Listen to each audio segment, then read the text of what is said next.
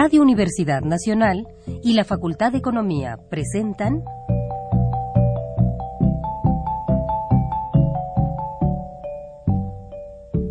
Los bienes terrenales.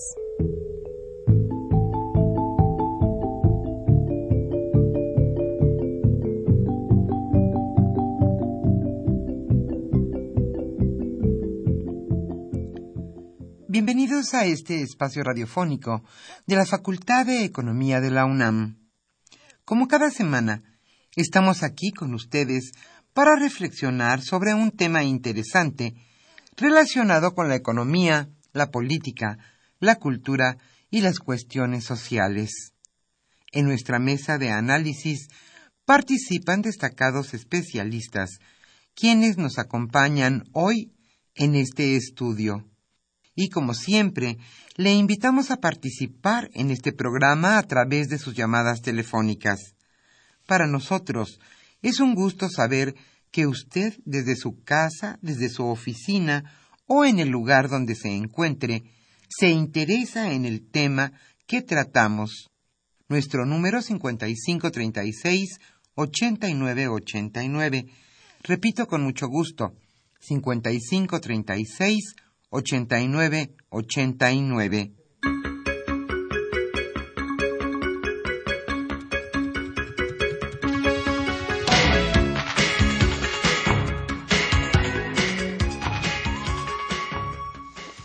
Estamos aquí con ustedes en esta agradable tarde aquí en la Ciudad de México. Hoy será el tercer programa de la serie que que iniciamos hace dos semanas precisamente sobre la reforma energética. El tema de nuestra mesa de análisis hoy será la tecnología en el sector energético. Laureano Hayashi Martínez conducirá nuestra mesa de análisis. Él es catedrático de nuestra facultad, la Facultad de Economía de la UNAM. Y nuestros invitados hoy serán el doctor Francisco José Sánchez Sesma. Él es investigador del Instituto de Investigación del Instituto de Ingeniería.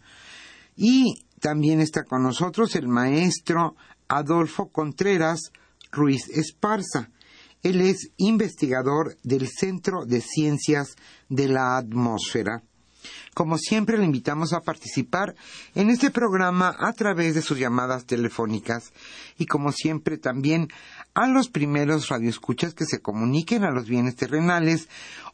Se le obsequiará un libro. El título del texto de hoy es La globalización de México, opciones y contradicciones. El coordinador de este libro, Rolando Cordera Campos. Hoy Estamos con ustedes en este programa Humberto Sánchez Castrejón en los controles técnicos y también con mucho gusto recibirán sus llamadas telefónicas nuestros compañeros Pedro Rosales, Daniel Munguía, Celeste Camacho y Lilibet Hernández. Le invitamos a participar con nosotros. Ahora sí, le invitamos a escuchar la economía durante la semana.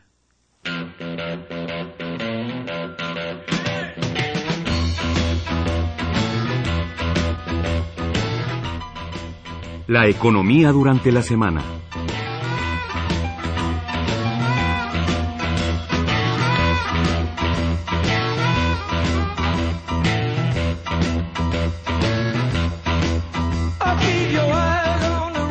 Para la Secretaría de Hacienda, el crecimiento será de 2.7%. Durante el segundo trimestre de este año, el Producto Interno Bruto de México registró un avance anual de 1.56%. Esto lo informó ayer el INEGI. Ante este resultado, Hacienda dijo que decidió mantener sin cambios su expectativa de crecimiento para este año en 2.7%, debido a que la economía muestra signos alentadores y confirman la tendencia de recuperación. Los datos del INEGI muestran el ciclo de la economía mexicana, confirman esta tendencia de crecimiento. hay que seguir trabajando y apuntalando esta tendencia. Esto lo señaló Fernando Aportela, subsecretario de Hacienda.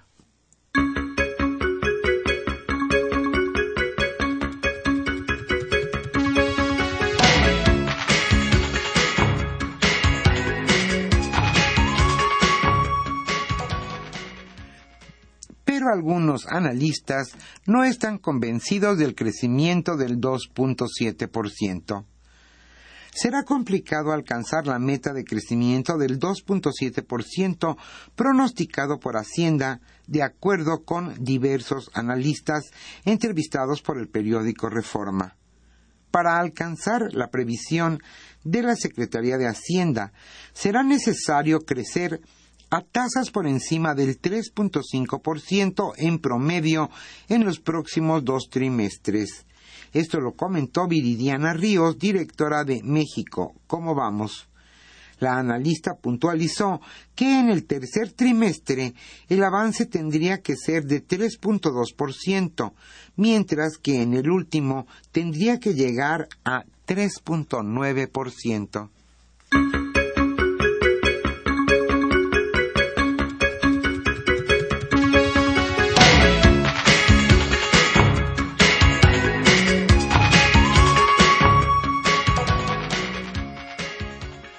la verdad es que los diputados siguen sirviéndose con la cuchara grande. En veinte meses las bancadas de la Cámara Baja se han llevado una tajada de más de dos mil millones de pesos para gasto discrecional, de los cuales 32% han sido bonos extraordinarios no reconocidos en la ley el periódico Reforma revisó los cinco informes cuatrimestrales entregados hasta la fecha por las bancadas a la mesa directiva y encontró que las subvenciones extras suman 659.5 millones de pesos.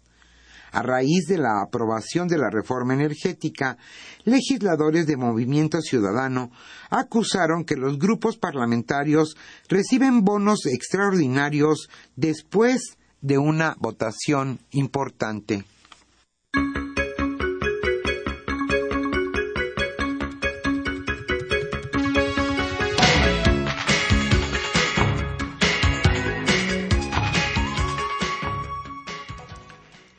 Cuídese usted de los fraudes en línea. Sin necesidad de infectar computadoras, los ciberdelincuentes son capaces de obtener datos bancarios y personales de sus víctimas a través de trampas que tienden principalmente en redes sociales y correos electrónicos. A esta técnica se le conoce como phishing y su objetivo es robar información confidencial haciéndole creer al cibernauta que está en un sitio confiable. En México estos fraudes causan pérdidas anuales por nueve millones de dólares de acuerdo con datos de Mática. Usted, si cree que no es confiable el sitio en el que usted está, no proporcione ninguna información confidencial.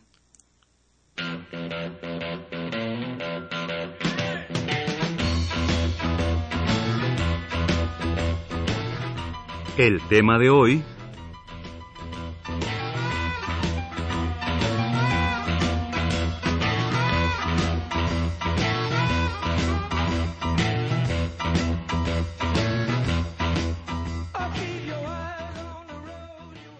Como señalamos al inicio de este programa, el tema que hoy abordaremos en nuestra mesa de análisis es la tecnología en el sector energético. Este es el tercer programa dedicado precisamente a la reforma energética. Hoy Laureano Hayashi Martínez charlará con el doctor Francisco José Sánchez Sesma. Él es investigador del Instituto de Ingeniería de la UNAM y también está con nosotros el maestro Adolfo Contreras Ruiz Esparza. Él es investigador del Centro de Ciencias de la Atmósfera. Como siempre, le invitamos a participar en este programa a través de sus llamadas telefónicas. El libro que hoy estaremos obsequiando a nuestros radioescuchas se titula La globalización de México, opciones y contradicciones. El coordinador de este libro, Rolando Cordera Campos. También queremos informarle que ya estamos en Facebook. Usted puede escuchar el programa o algún programa que usted no haya escuchado en los bienes terrenales en Facebook. Estos programas son a partir de este mes, del mes de agosto, y los iremos subiendo conforme se vayan realizando los programas. Si usted quiere consultar algún programa o quizá no escuchó alguno y usted desea escucharlo, le invitamos a nuestra página en Facebook titulada Los bienes terrenales. También quisiéramos invitarle hoy a algunas actividades que se realizarán en la Facultad de Economía la próxima semana. Del 28 al 29 de agosto a las 16 horas y el 30 de agosto a las 10 horas se realizará el curso taller Las redes sociales como herramienta de conocimiento del mundo imperial hispanoamericano. Lo imparte Jean-Pierre de Dieu. Esto se llevará a cabo en el Instituto Mora, Plaza Valentín Gómez Farías número 12 en San Juan Miscuac en el Distrito Federal. Y también le invitamos al curso Teoría de la Producción. Lo imparte el profesor Neri Salvadori de la Universidad de Pizza, Italia. Esto se realizará el 27, 28 y 29 de agosto de 12 a 14 horas en el edificio de posgrado de la Facultad de Economía en el Salón 207. El coordinador académico es Carlos Pánico. Ahora sí, le invitamos a escuchar nuestra mesa de análisis a continuación. El tema, como ya lo mencionamos, es la tecnología en el sector energético.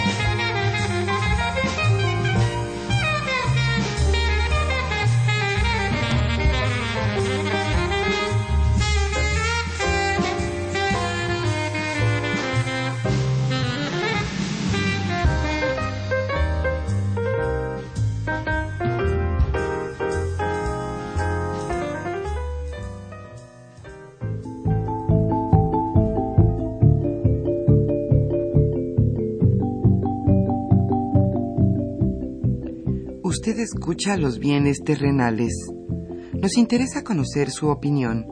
Le invitamos a comunicarse a este programa al teléfono 5536 89 89. Repetimos con mucho gusto 5536 89 89.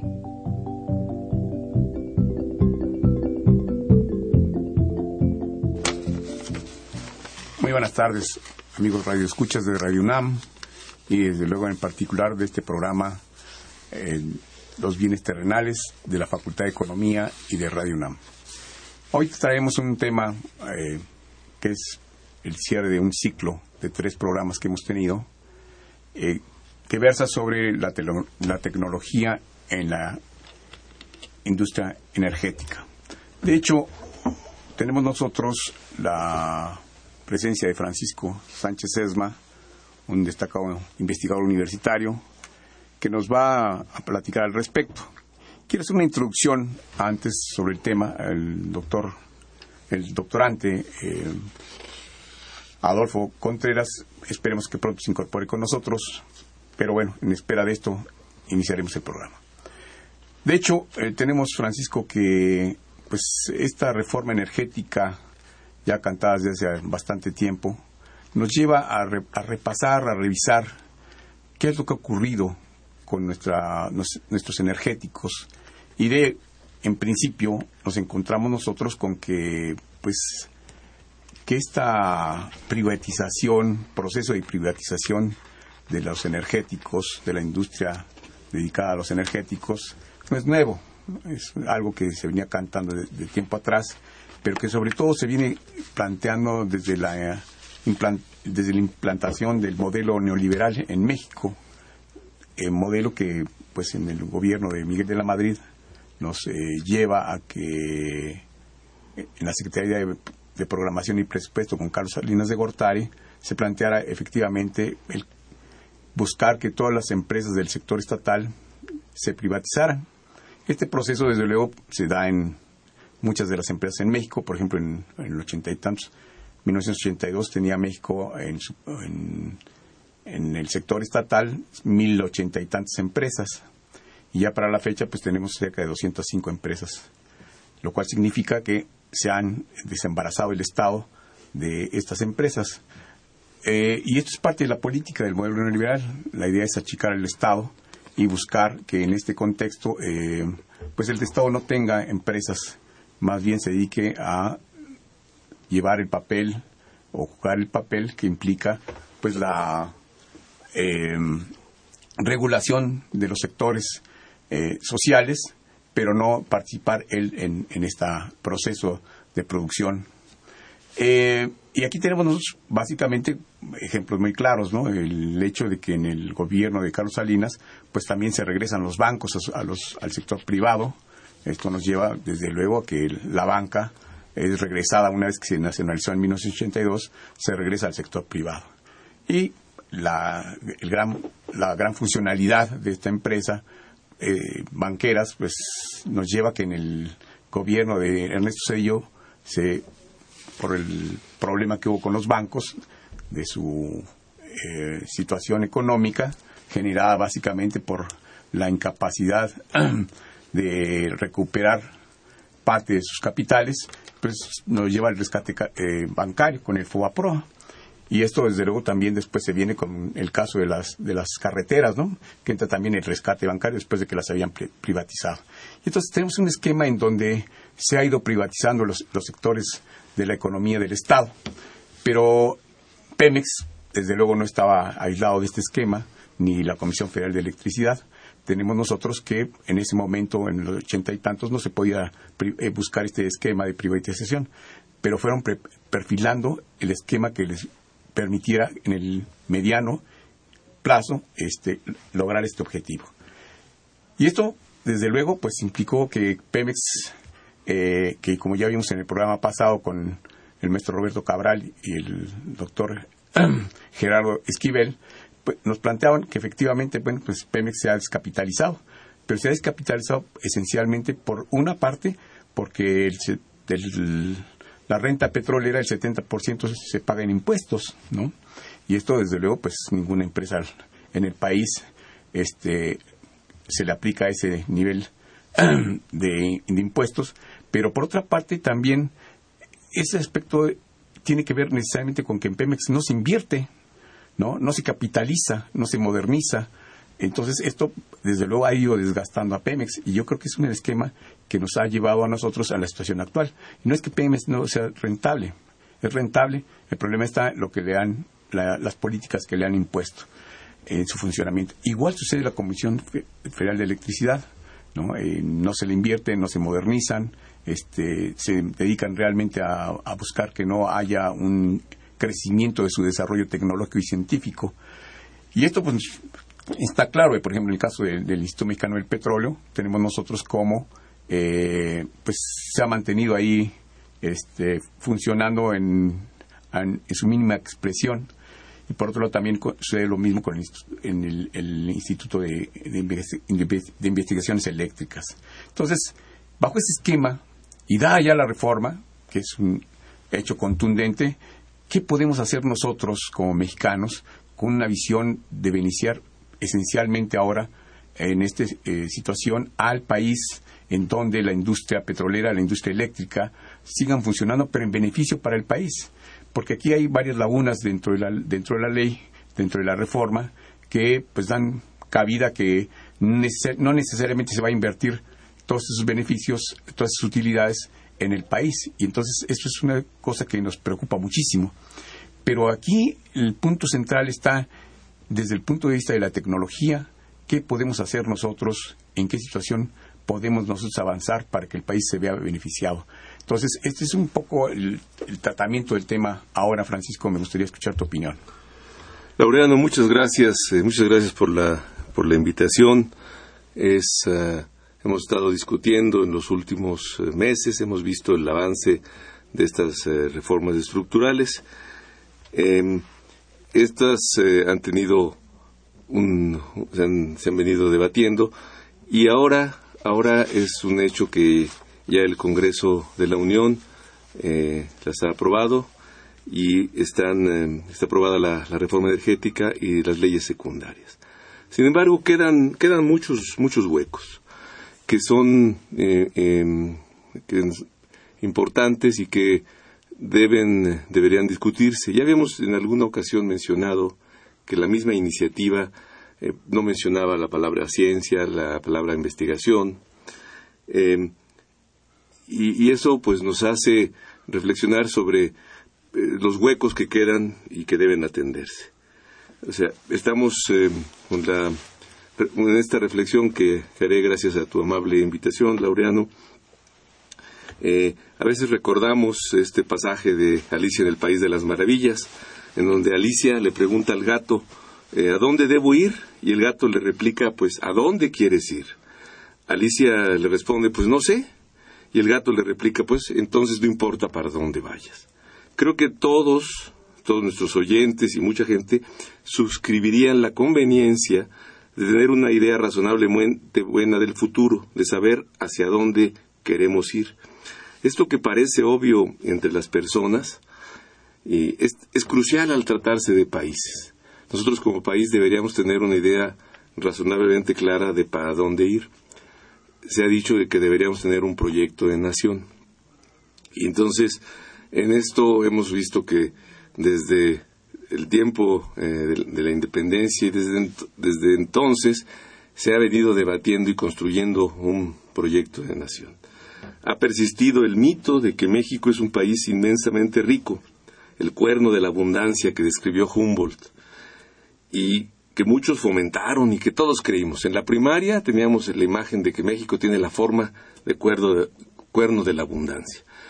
Eh, bien señaló en don Daniel Cosío Villegas, en un texto luminoso, en un ensayo de 1940, y él señaló que en lo natural somos relativamente pobres. Económicamente somos pobres. Si bien podemos ser lo menos, decía don Daniel, socialmente también somos pobres aun cuando podríamos serlo bastante menos de lo que somos hoy. Eso lo decía don Daniel Cusio Villegas en 1940.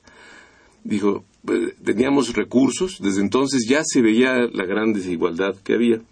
Al mito, al mito de la riqueza de México, le sumamos una lacerante desigualdad que Cosío Villegas vivió y que, y que, testificó en sus escritos y que en los últimos 40 años, desde ese escrito que él hizo, sigue siendo una asignatura pendiente.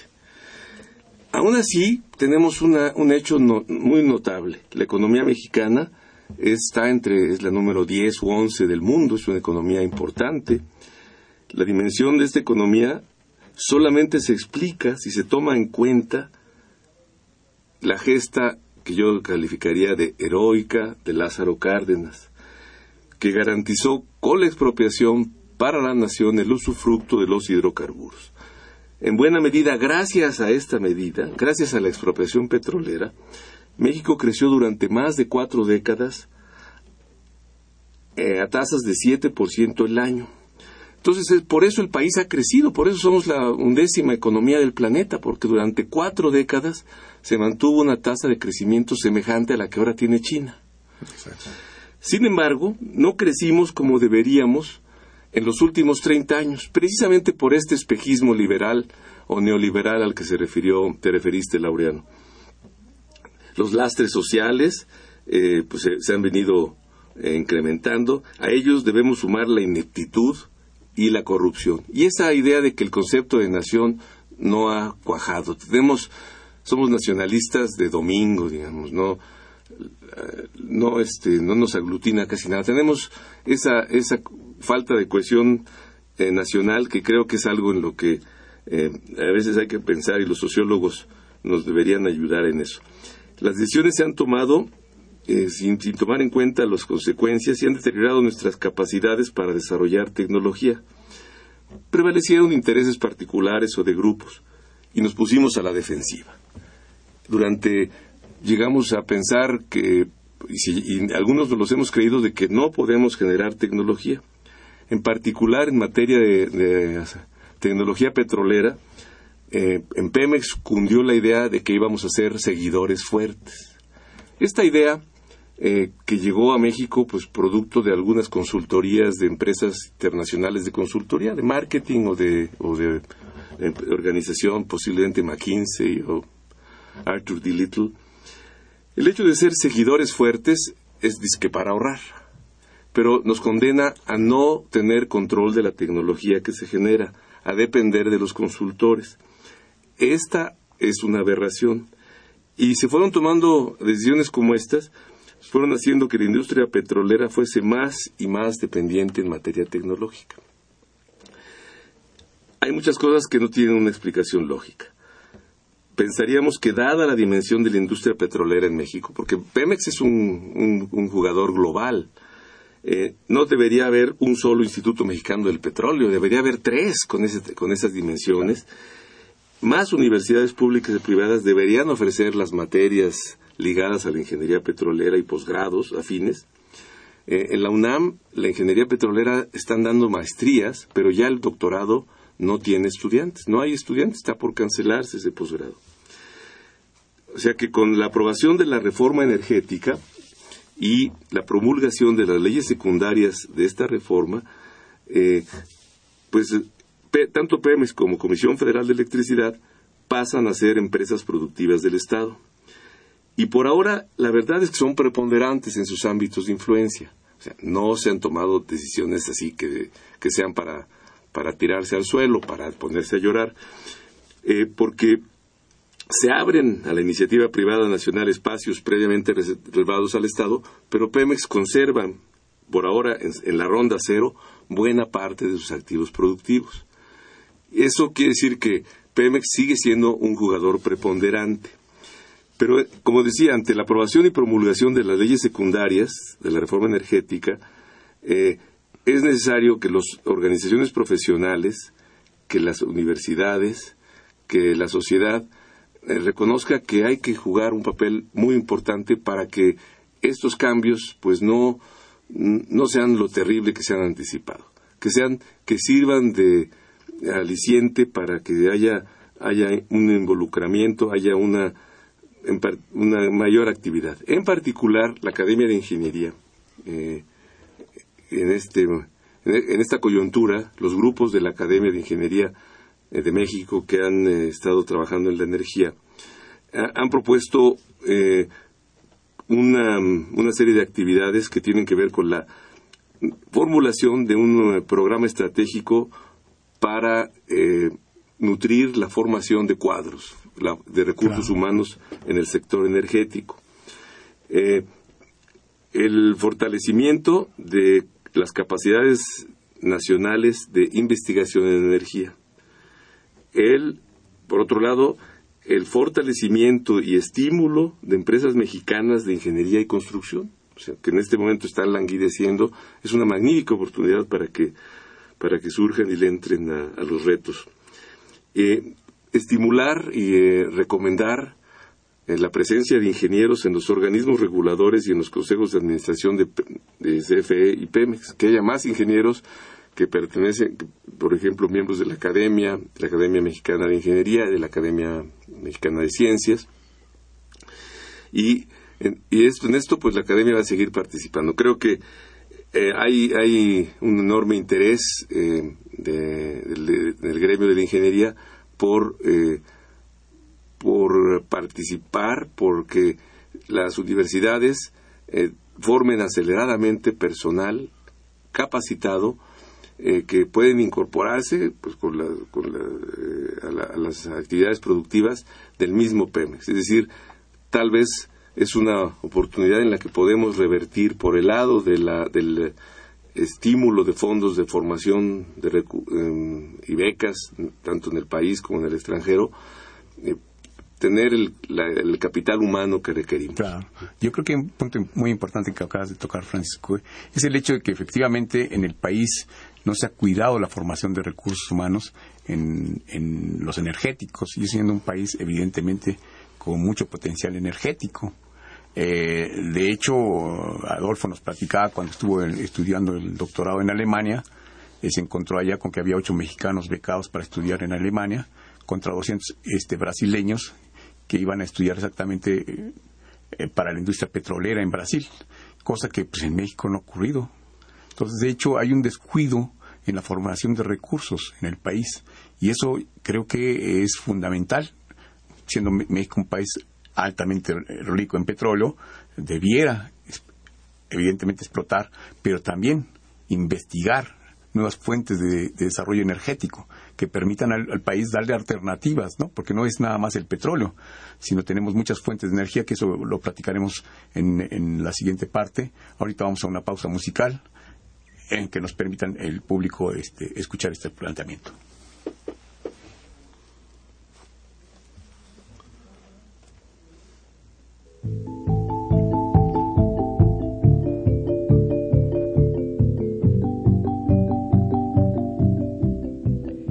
Usted escucha los bienes terrenales.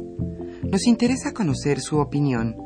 Le invitamos a comunicarse a este programa al teléfono 5536 89 89.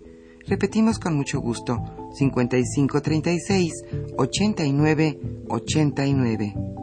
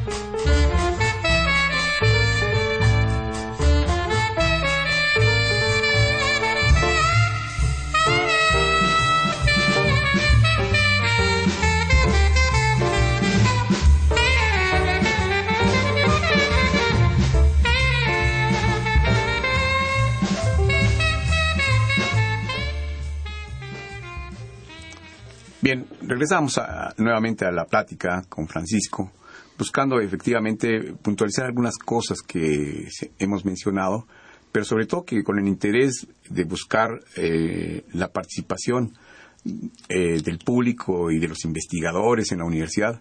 Eh, aquí hemos nosotros realizado ya en el mes de noviembre un foro sobre reforma energética en el cual participó el doctor Francisco Sánchez Sesma, el doctor eh, Diego Valadez, el maestro Carlos Ramón Torres y el doctor Antonio Gershenson, eh, los cuales pusieron una serie de puntos sobre, sobre la temática. Ahora eh, realizaremos en el mes de septiembre otro foro que nos va a permitir escuchar otras voces de expertos en la materia y que la idea central aquí es buscar que haya un espacio de discusión, de intercambio de ideas, de puntos de vista sobre los energéticos en la universidad y que nos permita evidentemente crear una corriente de opinión que eh, oriente pues las decisiones que sobre la reforma energética están afectando al país. Entonces, eh, Francisco, me gustaría que puntualizaras algunas de las cosas que nos mencionaste. muchas gracias, Laureano. Mira, eh, en la Academia de Ingeniería se ha venido discutiendo esto y se propone la formulación de un programa estratégico de formación de recursos humanos en el sector. Este programa se piensa que debe enfocarse al fortalecimiento de la capacidad de innovación tecnológica y de, la capacidad de hacer ingeniería en el país. Eh, el programa eh, debe fomentar el fortalecimiento y ampliación de las capacidades actuales eh, de formación en nuestras universidades. Eh, se prevén eh, impulsar programas ambiciosos de becas nacionales y en el extranjero entre, y fomentar las capacidades de, de generación de conocimiento. Se debe pedir la inversión del Estado mexicano en reforzar los presupuestos de las universidades, de los tecnológicos, eh, a lo más, lo más pronto posible. En, el, en, este, en un rubro ligado, eh, para desarrollar tecnología eh, y, la, y la innovación necesaria, debe incrementarse el, la inversión en los institutos del sector energético y en los centros públicos de investigación. sobre todo, estimular las áreas de energía no renovables las energías y las energías renovables. Eh, se está discutiendo en la academia la propuesta de que CFE y Pemex y posiblemente los, eh, los demás, las demás jugadores del sector eh, inviertan un porcentaje de sus ventas equivalentes, como, el como le hacen otras empresas mundiales del sector de energía, en proyectos estratégicos de mediano y largo plazo, para generar tecnología nacional. Eh, esto va junto con la siguiente propuesta, que debe fortalecerse el desarrollo de empresas mexicanas de, base tecnológica en el área de la energía, empresas de ingeniería eh, y empresas de construcción, porque los retos que plantea la reforma energética es indispensable y urgente eh, pues contar con esas empresas, contar con el personal capacitado que aprenda porque se van a poder hacer alianzas con las empresas que vengan. Estas empresas que vengan van a necesitar de la participación de los mexicanos, tanto empresas nacionales que surjan como empresas eh, extranjeras, van a requerir de la participación de mexicanos. Quizás es el ejemplo que podemos ver es que en Japón eh, se permite la, inversión extranjera, es muy, muy liberal en ese sentido, pero toda la documentación es en japonés.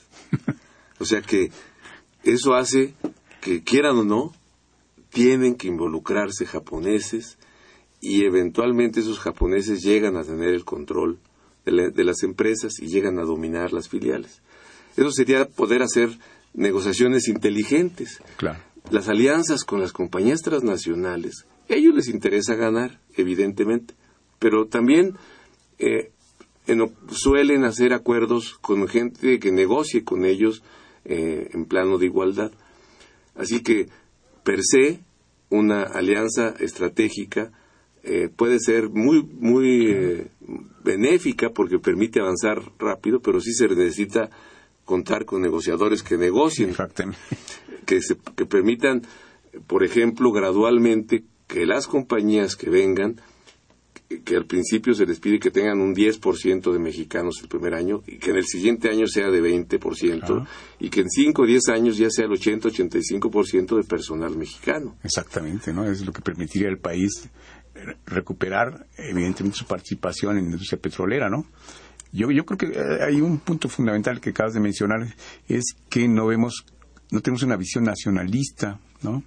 Eh, simplemente vemos como un negocio y se acabó digo, ven nuestros gobernantes como negocio y no ven esto de buscar el que el conocimiento, ¿no? Se vaya quedando en el país y siga avanzando en ese contexto, ¿no?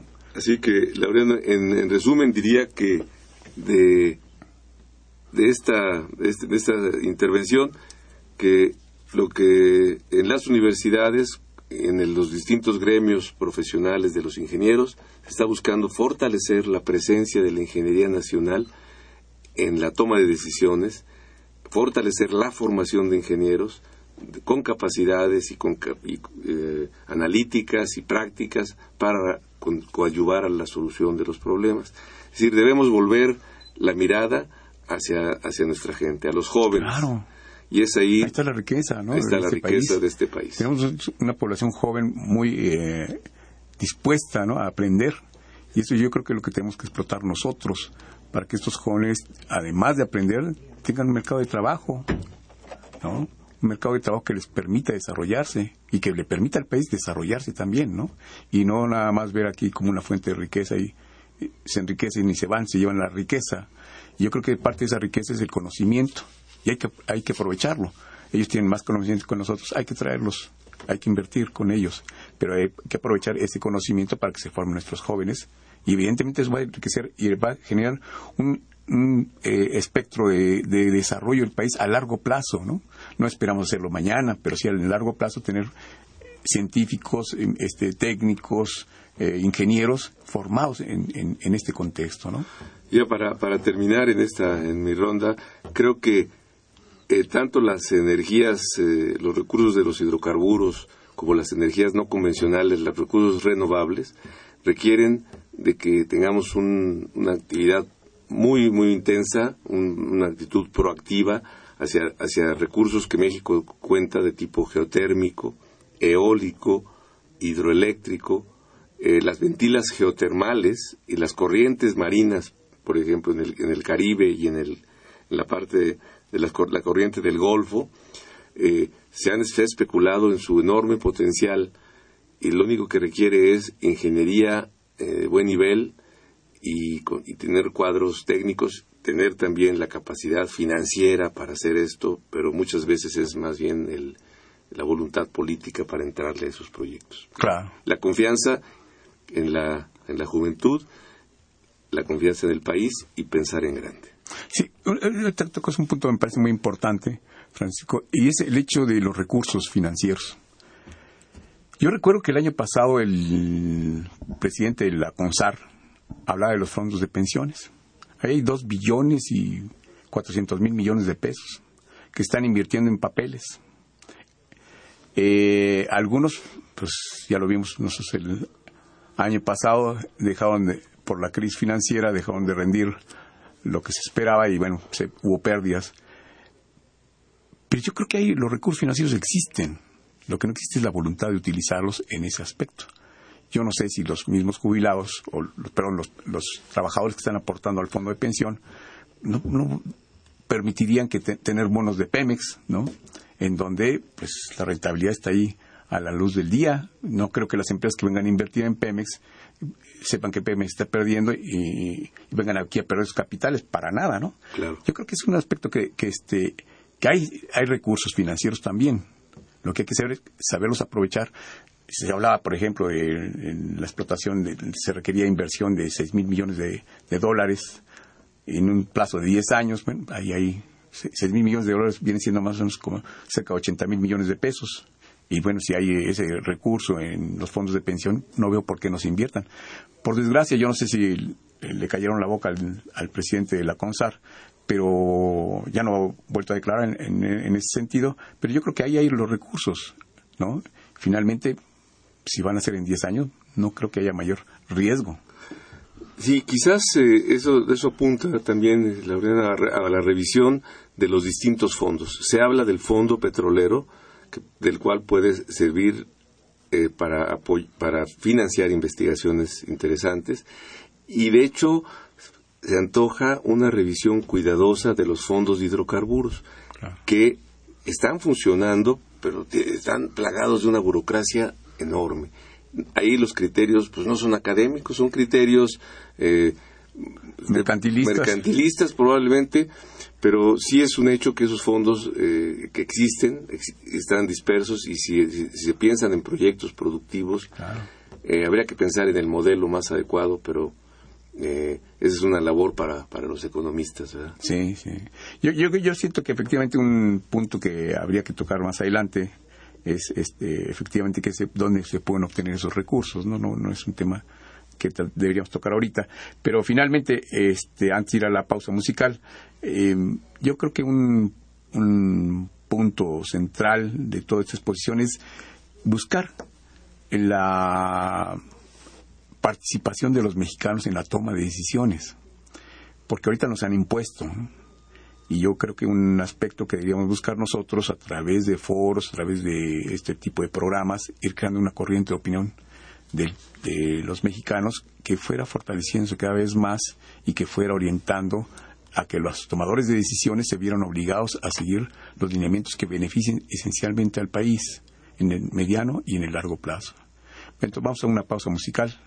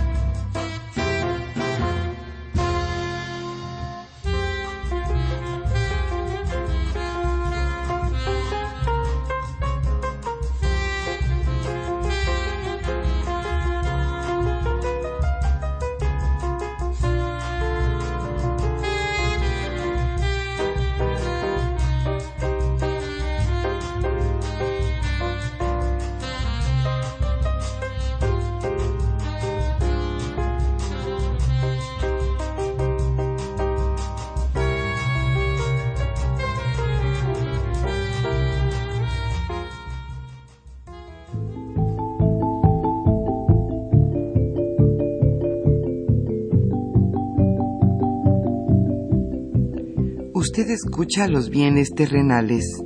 Nos interesa conocer su opinión.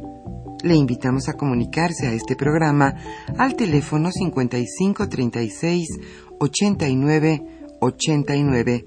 Repetimos con mucho gusto 5536 89 89.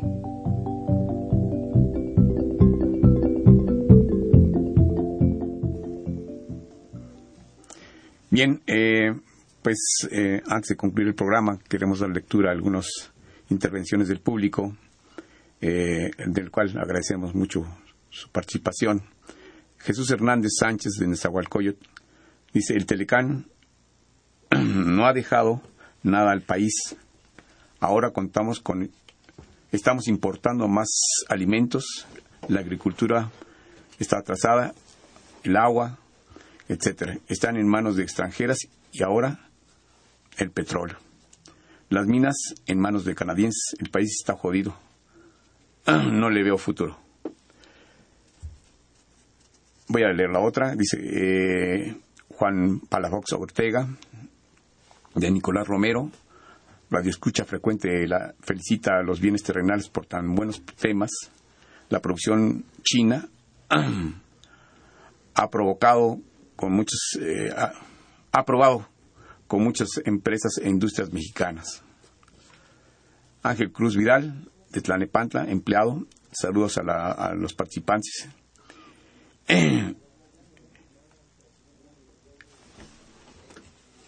Le agrada el programa, puesto que es un tema que tiene mucho sentido y tratado como tal. Leopoldo Ruiz Gutiérrez, de Coyoacán, profesor.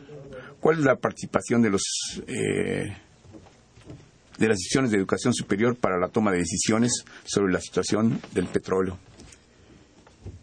Jorge Aguilar Ramírez, de Tlalpan, empleado. ¿Cuánto invierte Pemex para inversión en tecnología e investigación con el país? Con esta reforma se contratarían más investigadores y egresados de las universidades mexicanas. Si quieres podemos ir dando respuesta, Francisco, mientras que vamos recibiendo más. Muy bien, vamos a tomar la, el comentario de, don Jesús Hernández Sánchez de Nezahualcóyotl. Efectivamente, pues hay un debate sobre la, la influencia del Tratado de Libre Comercio eh, y que cómo esto ha, contribuido a, afectar las algunas capacidades de producir, quizás por criterios económicos eh, ciegos que no de, que en los que se soslayó eh, los eh, algunos bienes culturales, eh, agua, agricultura y los efectos de las minas, ¿no? Es decir, creo que la hay, hay, hay esperanzas en, el, el, país ha sido pues em, objeto de intereses y yo creo que la única salida en este momento es que funcionen las instituciones, la democracia y que sea posible eh, pues eh, aspirar a, que funcionen las, las instituciones. Ahora con el derrame de la, allá en Sonora eh, es una oportunidad para tratar de poner orden en el sector. Es un, un reto para los, el Congreso de la Unión y las instancias pertinentes de, conservación del medio ambiente para que tomen cartas en el asunto. Eh, pregunta Jorge Aguilar Ramírez de Tlalpan, ¿cuánto invierte Pemex en, eh, tecnología e investigación en el país? Eh, Pemex ha invertido mucho en, tecnología, pero en tecnología de las empresas que le brindan tecnología, de las empresas de servicios. Las grandes son empresas y consorcios muy importantes que desarrollan investigación por su cuenta.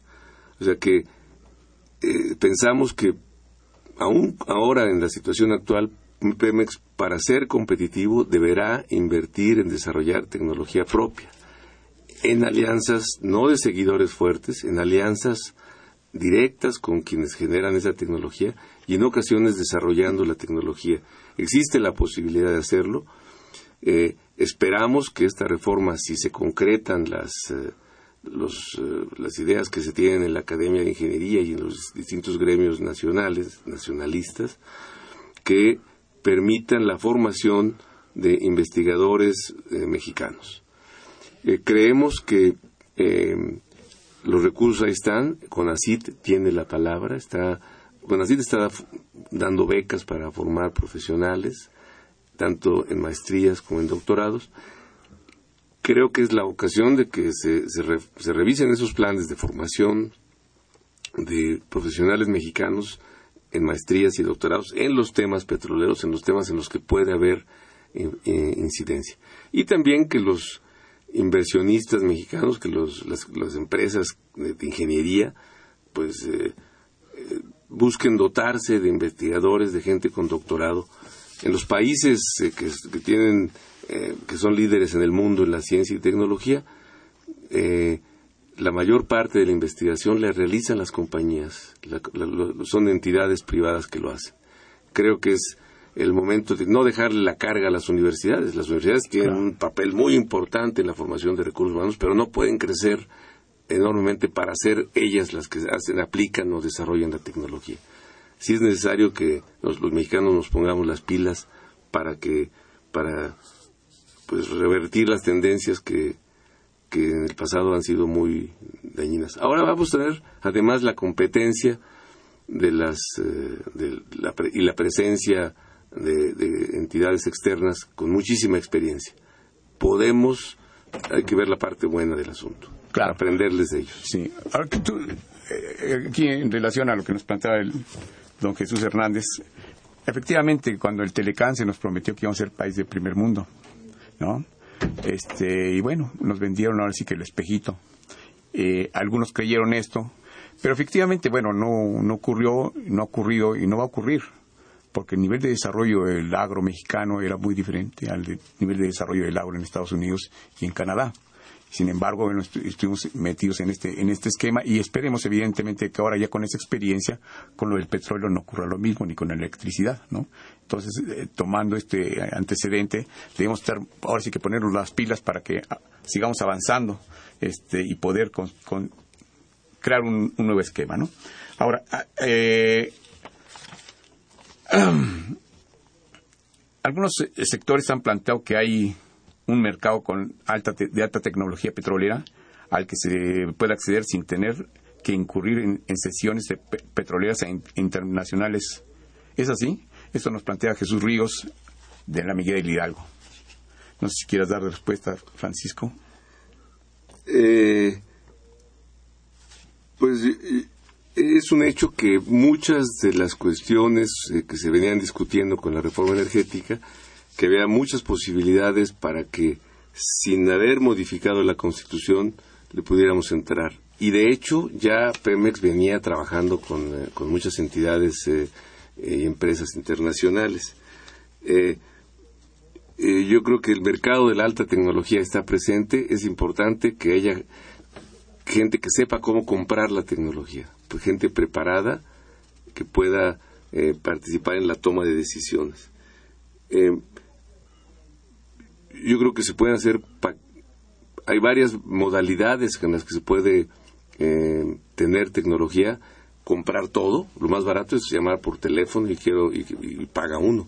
La otra es decir, bueno, pues yo les voy a pagar por un año y después voy a negociar para que me entrenen a mi gente y vamos a gradualmente voy a, voy a, dominar todo. La gente le entra a los negocios y se hacen ese tipo de negocios y dice, bueno, en tantos años ya tengo el control. Perfecto, se hace, se hace la sesión de derechos y se capacita a la gente. Es así, es así como se hacen las negociaciones de tecnología en otras partes del mundo. Los brasileños es la manera en que se han hecho de tecnología. Eh, primero eh, con, comprándola y poco a poco adaptándola y, y después dominándola. Claro, los, los, brasileños dominan la tecnología de perforación en aguas profundas. Poco a poco han ido integrando distintos, eh, distintos mecanismos. Hay muchos mexicanos que están trabajando en Brasil y en, en otras partes del mundo en proyectos de aguas profundas, que son mexicanos que se han entrenado en México en programas que no han cuajado. Es decir, la, creo que la, la pregunta del señor Jesús Ríos, de la Miguel Hidalgo, eh, hay varios cócteles en los cuales pueden, eh, puede uno allegarse de tecnología y, desarrollarla. Muy bien. Manuel Murguía de Iztapalapa, economista, en lugar del cambio de régimen fiscal a Pemex, eh, para que funcionara correctamente, los criminales de la actual administración impidieron, impusieron su, desaparición y en el magro de 1.6 millones de pesos a la deuda que todos los mexicanos tenemos que pagar y la razón son 120 billones de, dólares anuales que a partir del año 2000 y hasta la actualidad son 1.6 billones de dólares, em, lo cual es, no lo entiendo aquí, la brasa del despojo y, lo, y sobra más brutal desde Santa Ana. Bueno, más brutal desde Santa Ana, perdón. Sí, Laureano, te referiste hace un momento a al régimen fiscal que ha tenido Pemex. Yo creo que eso tiene que revisarse, pero la deuda de Pemex ya estaba, ya era deuda del país, desde, ahora sí como decían, desde antes, ¿no? Ya eh, la, la deuda de los pasivos laborales y la deuda deuda, porque Pemex tenía que pagar, Pemex ha pagado el 40% de las finanzas públicas en los últimos decenios. Es decir, se hablaba de que se ha hablado de que la economía mexicana está petrolizada. O sea, que no puede una empresa pagar tanto de impuestos, entonces, por supuesto, adquiere deuda y sus pasivos laborales son enormes, pero ya desde antes, pasara lo que pasara, era deuda de México. Ahora se está formalizando su transferencia, esos pasivos a deuda, a deuda pública. Eh, quizás eh, pues era, era el reconocimiento de un régimen fiscal depredador que, que ahora pues se, se revela y se y se refleja como muy muy muy importante. Quizás la investigación es ver si ese dinero eh, pues ese dinero posiblemente no se tenía o si, o si teniéndose se malgastó. Eso sería lo interesante. Claro, Ahí hay un punto importante ahí, por ejemplo, bueno, los apoyos al sindicato petrolero, ¿no? A Romero de Champs y compañía. Y esto pues, definitivamente tiene que ver. Ahora, se hizo ese, ese esa rescate de la deuda de Pemex, pero eso fue para limpiar la empresa y que los inversionistas extranjeros pues la vieran limpia para poder invertirlo, ¿no? Y bueno, eso tendríamos que asumirlo nosotros como ocurrió con el rescate carretero y el rescate el bancario, el FOAPROA, en fin. Bueno, ya para concluir, Rebeca eh, R. Aldama no está, no está eh, de acuerdo con que el, entre las petroleras extranjeras costó mucho rescatar el, petróleo mexicano para que este gobierno lo entregue. Es factible que todas las, las personas se unieran para llevar a cabo el amparo ante la Corte Internacional. Yo creo que sí, habría que eh, poder tratar de avanzar por ese camino. Es factible. Habría que generar, sobre todo, una corriente de opinión de mexicanos organizada, ¿no? que nos pudiéramos expresar. Gilberto Sánchez de la GAM. Con esta reforma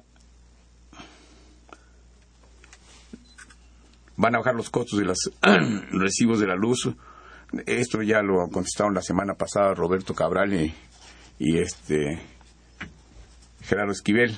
Enrique Santiago Ramírez de Tutitlán, las autoridades no hacen nada por apoyar a, a, nuestra UNAM y Politécnico. Tenemos que grandes eh, carreras, pero lo que tienen el apoyo es el verdadero problema del gobierno, todo lo que son sus intereses.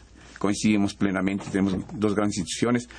Un problema que, hay aquí y, tiene que ver con esto es esencialmente el hecho de que la universidad, el Politécnico, tienen la mayor parte de la matrícula de posgrado en ciencias y en las ingenierías, ¿no? Entonces yo creo que es un punto que deberíamos eh, tratar de explorar. Eh, Juan Manuel Perusquía manda saludos a los, invitados del programa. Daniel Espinosa, eh, la situación de, en PEMS deriva en una gran corrupción de los, en, las plataformas. Si realmente los dirigentes fueran a trabajar, la situación sería totalmente diferente. Coincidimos en este eh, punto de vista. Javier Guerra, de Benito Juárez. Ha habido algún sexenio en que, en que hallaremos hayamos crecido sin endeudamiento, es decir, que haya superávit. Bueno, hay un punto importante, bueno, se habla del, del PIB, el, sí, el PIB, pero es el PIB general, si lo sacamos del PIB por cápita, el país no ha crecido arriba del 1.2% en estos 30 años. Entonces, esto nos muestra efectivamente el problema que tenemos con, la, eh, con el modelo de desarrollo y es eh, exactamente lo que estamos tratando de revertir con esto concluimos el programa. Damos las gracias al público y en particular al doctor Francisco José Sánchez Sesma, investigador del Instituto de Ingeniería de la UNAM. Muchas gracias a ustedes. Gracias, Lorena.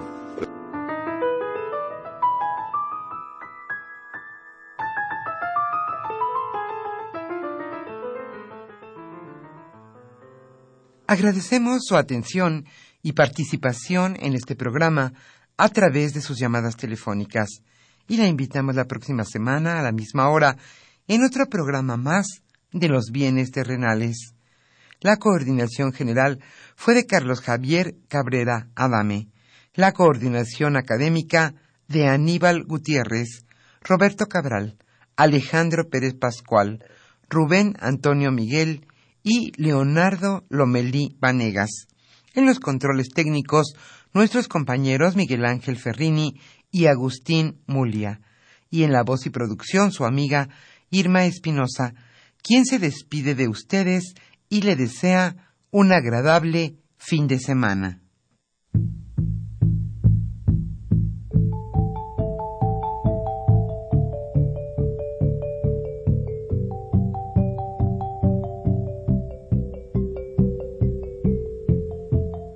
Radio Universidad Nacional y la Facultad de Economía presentaron Los bienes terrenales.